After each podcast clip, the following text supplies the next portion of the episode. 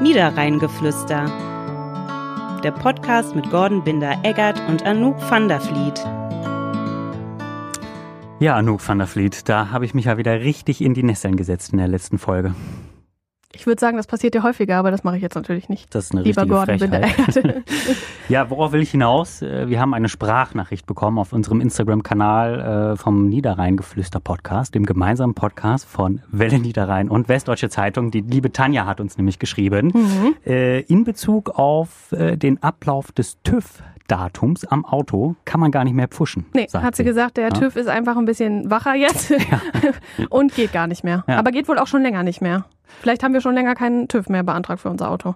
Ja, oder Wirklich. wir sind halt immer pünktlich. Das kann natürlich Ja, sein. das, wird sein. Das wird sein. Absolut. Also, ja. liebe Tanja, vielen Dank dafür, dass du dich bei uns gemeldet hast und gesagt hast, du, du, du, so geht es nicht. Ja. Und für alle anderen geht einfach pünktlich zum TÜV, ist sowieso für alle besser. absolut. Und mit den beiden Damen, die jetzt heute bei uns im Studio sind, ist es sowieso noch viel besser, wenn wir sagen, dass man pünktlich beim TÜV sein sollte und sein Auto fit haben sollte. Denn das sind zwei Damen von der Kriminalpolizei der Polizei Krefeld, die jetzt nicht unbedingt was mit verkehrssicheren Autos zu tun haben, würde ich sagen, sondern mit vermissten Fällen. Wir haben die Damen Tremöhlen und Kraschel dabei. Die beiden Damen sind bei uns, weil wir gesagt haben, wir wollen uns den vermissten Fall der Margarete G. aus Krefeld einmal genauer angucken, weil das alles so ein bisschen mysteriös ist, Merkwürdig, sagen wir so. ja, genau. ja. Und weil es die Krefelderinnen und Krefeld auch beschäftigt und deswegen haben wir gesagt, ähm, Dann dann, wollen wir es auch im Niederrheingeflüster haben. Ganz genau. Herzlich willkommen im Niederrheingeflüster an Anja Tremöhlen und Marion Kraschel. Hallo. Vielen Hallo. Dank, hallo. Vielleicht mögen Sie sich beide einmal vorstellen, damit die Hörerinnen und Hörer auch wissen, welche Stimme wem zuzuordnen ist. Ich bin Anja Tremöhlen und ich arbeite beim Kriminalkommissariat 11 der Polizei Krefeld. Hauptsächlich beschäftige ich mich mit vermissten Sachen und Todesermittlungen. Und insbesondere mit dem Fall der Margarete G. Bei mir sieht es genauso aus. Ich bin Marion Kraschel, arbeite auch beim Kriminalkommissariat 11 als Vermissten-Sachbearbeiter und dazu bearbeite ich noch die Sexualdelikte. Weil Sie gerade sagten, Frau Tremöhlen, dass Sie insbesondere in dem Fall der Margarete G. zuständig sind. Wie werden da die Zuständigkeiten verteilt? Es gibt mehrere vermissten Sachbearbeiter auf der Dienststelle und die Fälle werden dann auf die Kollegen verteilt, so wie Kapazitäten da sind. Und wahrscheinlich auch so, wie die Leute gerade da sind. Ne? Genau. Vielleicht kennt nicht jeder den Fall, vielleicht gucken wir uns den nochmal ganz genau an. Was wissen wir bisher? Der 16. Januar 2023 aus unserer Erinnerung ein ziemlich trüber, kalter Januartag. Tag wahrscheinlich, an den sich nicht jeder besonders erinnert, aber für sie ist es inzwischen ein besonderer Tag, denn das ist der Tag, an dem die damals 73-jährige Margarete G. zuletzt in Krefeld gesehen wurde. Und seitdem ist sie ja quasi wie vom Erdboden verschluckt. Am 18. Januar gab es die Vermisstenmeldung und Hinweise haben ja bisher noch nicht wirklich zum Erfolg geführt. Das Besondere daran, Margarete G., die inzwischen 74 Jahre alt ist, ist absolut fit und mobil, gerne in der Natur unterwegs, viel mit dem Fahrrad unterwegs, fährt auch selbst noch Auto. Graues Haar und auffällige, fleckige Haut, habe ich im Kopf, richtig? Ja, sie ist auffällig schlank und hat Pigmentstörungen, deswegen eine fleckige Gesichtshaut. Fällt ja dann doch durchaus auf. Und war auch ab und an mal im Kloster, muss man dazu sagen. Aber dann wusste eigentlich in der Regel ihre Familie Bescheid, wo sie ist. Umso seltsamer ist es eben, dass sie seit dem 16. Januar so spurlos verschwunden ist. Ist das ein Fall wie jeder andere für Sie oder ist das besonders? Also in diesem Fall ist es schon besonders aufgrund der vorangeschrittenen Zeit und dass wir keinerlei Hinweise auf einen Aufenthaltsort haben. Nach Angaben der Familie ist es für sie völlig untypisch, dass sie sich nicht meldet und einfach so das Haus verlässt. Für den Hobbyermittler, was er so aus den Sendungen äh, kennt, der geht natürlich als erstes her und denkt, oh, könnte man ja das Handy mal orten. Wir haben natürlich Kontakt zu den Familienangehörigen aufgenommen und uns auch die Wohnung der Vermissten angeschaut. Das Mobiltelefon hat sie dabei, es ist leider ausgeschaltet, so dass eine Ortung nicht möglich war. Mhm. Frau Kaschel, Sie haben gesagt, Sie beschäftigen sich ja grundsätzlich auch mit vermissten Fällen, jetzt nicht unbedingt mit dem Fall. Aber wie geht die Polizei in so einem Fall vor? Also wir haben keine Regelung, ab wann man jemand vermisst melden kann. Ist ganz wichtig, ne? Das ist ganz wichtig, weil manchmal kommen Leute, wo man fragt, warum sind sie nicht eher gekommen? Ja, aber es gibt doch diese Regelung, 24 Stunden oder sogar 72 Stunden. Die habe ich natürlich erstmal abgewartet und das denke ich ist ganz wichtig für uns auch hier, dass wir das klarstellen. Es gibt keine Regel, ab wann man jemand vermisst melden darf. Bei Kindern und Jugendlichen schon mal gar nicht, aber auch nicht bei Erwachsenen.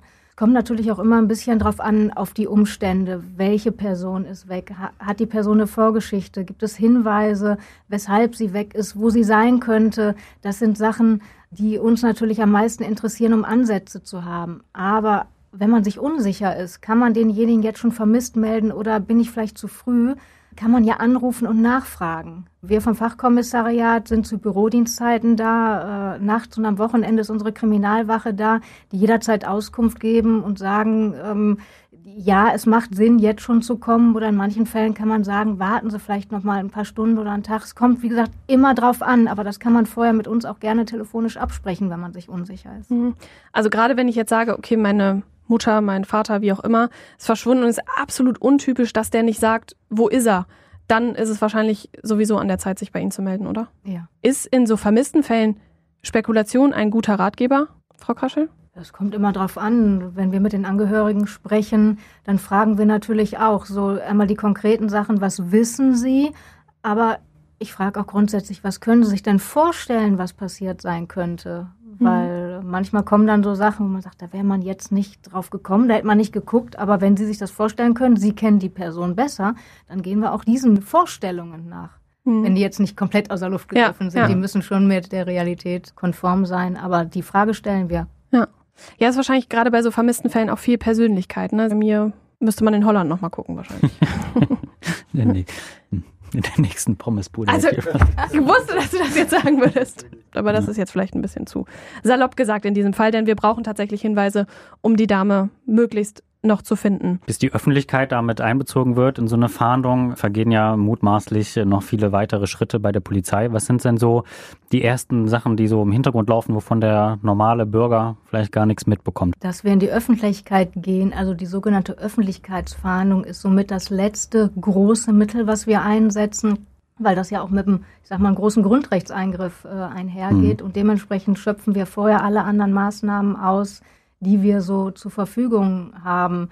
Man hat so seine, ich sag mal, Standardmaßnahmen, aber jede Vermisstensache ist so unterschiedlich, dass wir nicht sagen können, so, wir gehen jetzt die Checkliste durch und gehen von Punkt 1 bis Punkt 100 und gehen in jedem Fall jede Maßnahme durch. Das wäre gar nicht möglich, teilweise rechtlich nicht, nicht zielführend. Mhm. Wir gucken jeden vermissten Fall und bewerten den im Einzelnen, was können wir machen. Aber diese Standardmaßnahmen wie wir suchen, wir suchen die Wohnanschrift auf, wir versuchen mit demjenigen Kontakt zu treten, wenn er Mobiltelefon bei hat, die Umfeldermittlungen, Angehörige, Nachbarn, Freunde, ähm, um herauszufinden, was ist das überhaupt eine Person, wo haben wir Ansätze, wo wir suchen können. Das ist bei jeder vermissten Sache gleich. Die Maßnahmen, die darüber hinauslaufen, wie jetzt in die Öffentlichkeit zu gehen oder noch die größeren Maßnahmen, wie jetzt ähm, mit dem Hubschrauber, mit dem Hund, mittlerweile auch mit der Drohne, äh, das kommt dann immer auf diesen speziellen Fall an. Machen wir das, macht das Sinn, ist das zielführend und vor allem dürfen wir das in dem mhm. Moment auch.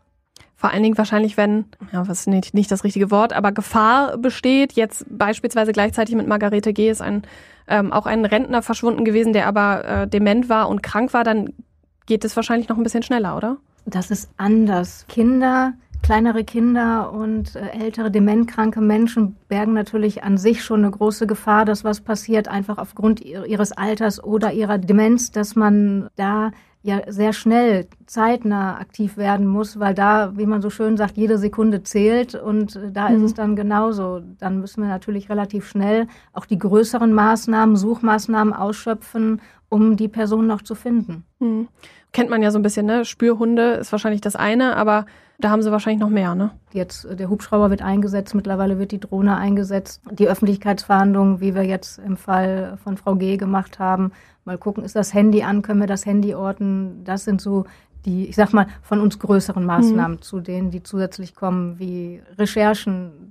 Wo könnte derjenige sich aufhalten? Was sind so die, die beliebten äh, Anlaufadressen in Krefeld oder außerhalb? Gibt es einen Park, wo er gern spazieren geht? Oder gibt es eine beste Freundin, wo sie schon mal hingeht? Das sind alles die Ermittlungen, die im Hintergrund laufen, wovon die Öffentlichkeit nichts mitbekommt. Mhm. Die Polizei im Streifenwagen, die, die sucht draußen, die sieht man.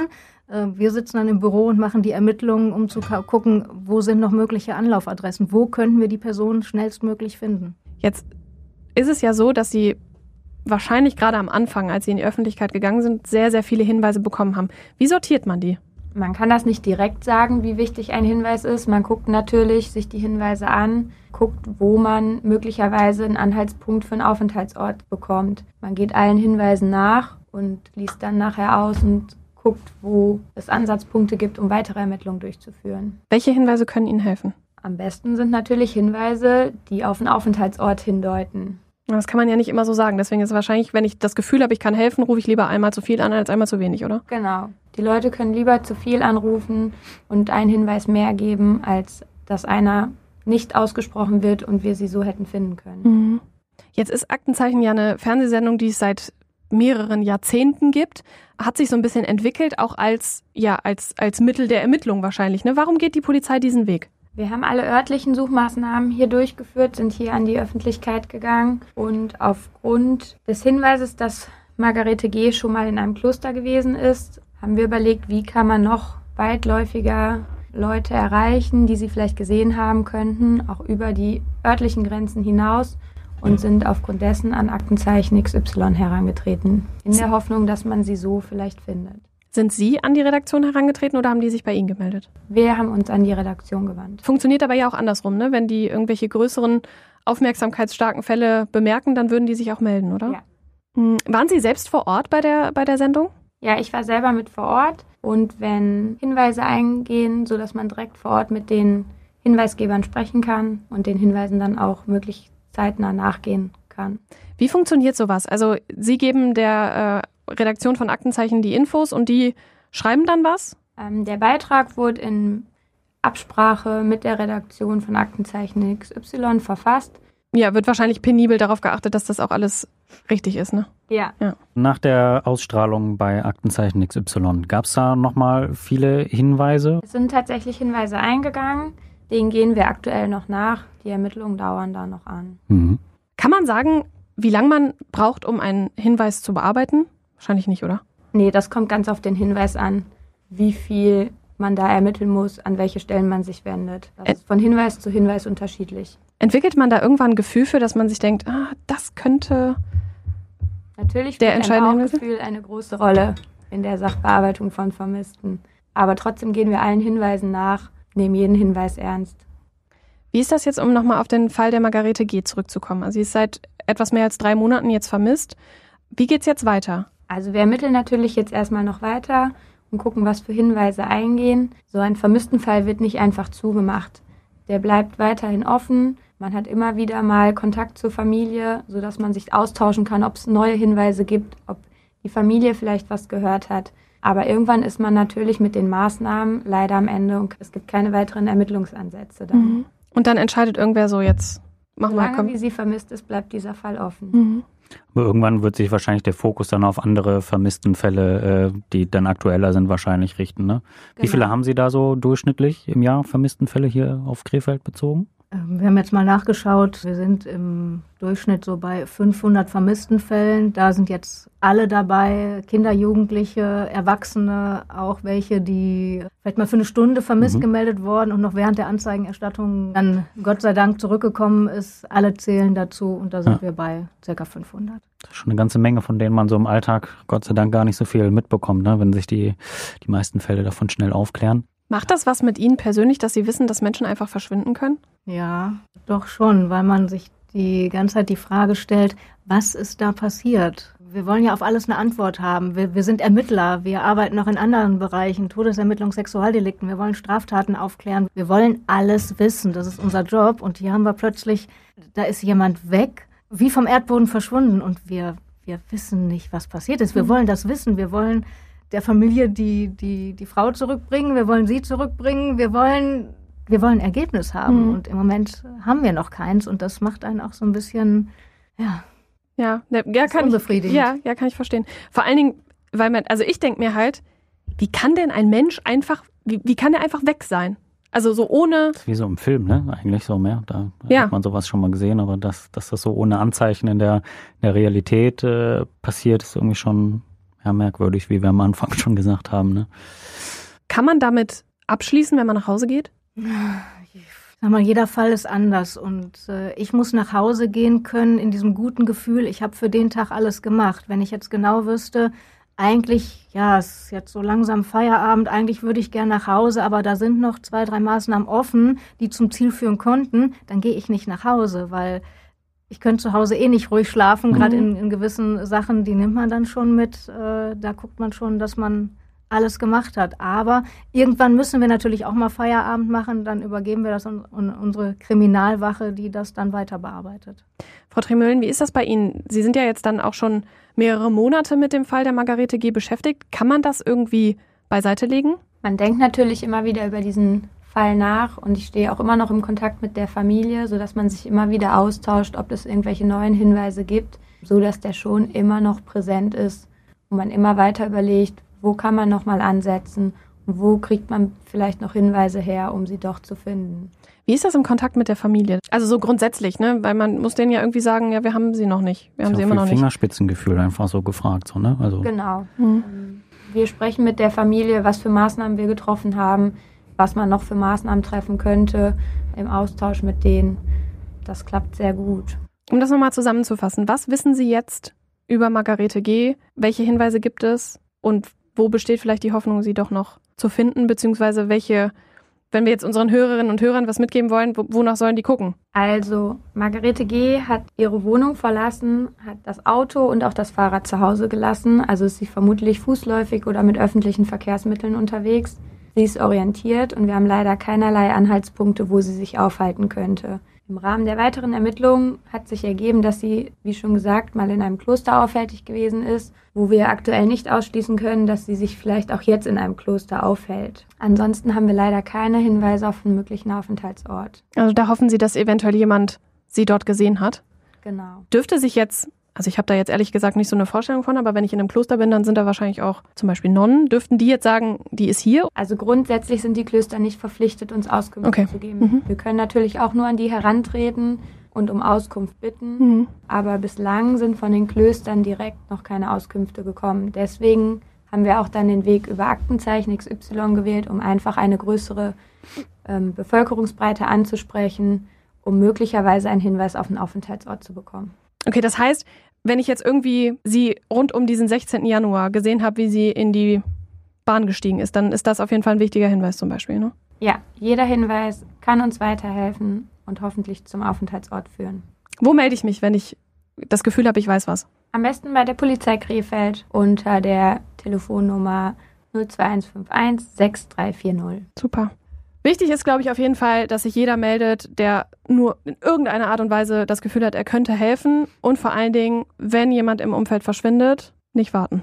Im Zweifel einmal zu viel anrufen als einmal zu wenig. Vielleicht nochmal der Hinweis, Bilder der Dame gibt es natürlich auf der Fahndungs-Internetseite der Polizei in Krefeld, als auch bei uns auf den Medien, welleniederrhein.de und äh, gz.de slash Krefeld. Da vielleicht nochmal schauen, schauen, wie die Dame aussieht und ähm, ja, bei Hinweisen einfach die eben genannte Nummer wählen. Gut. Ich sage vielen, vielen Dank an die Polizei Krefeld, dass Sie uns hier Rede und Antwort gestanden haben. Wir hoffen natürlich, dass wir in irgendeiner Weise noch einen Stein finden, der noch nicht umgedreht wurde und dass wir helfen konnten hier im Niederrheingeflüster. Genau. Und sagen vielen Dank. Vielen Dank. Alles Gute und bis bald. Dieser Podcast ist eine Kooperation der WZ und der Welle Niederrhein.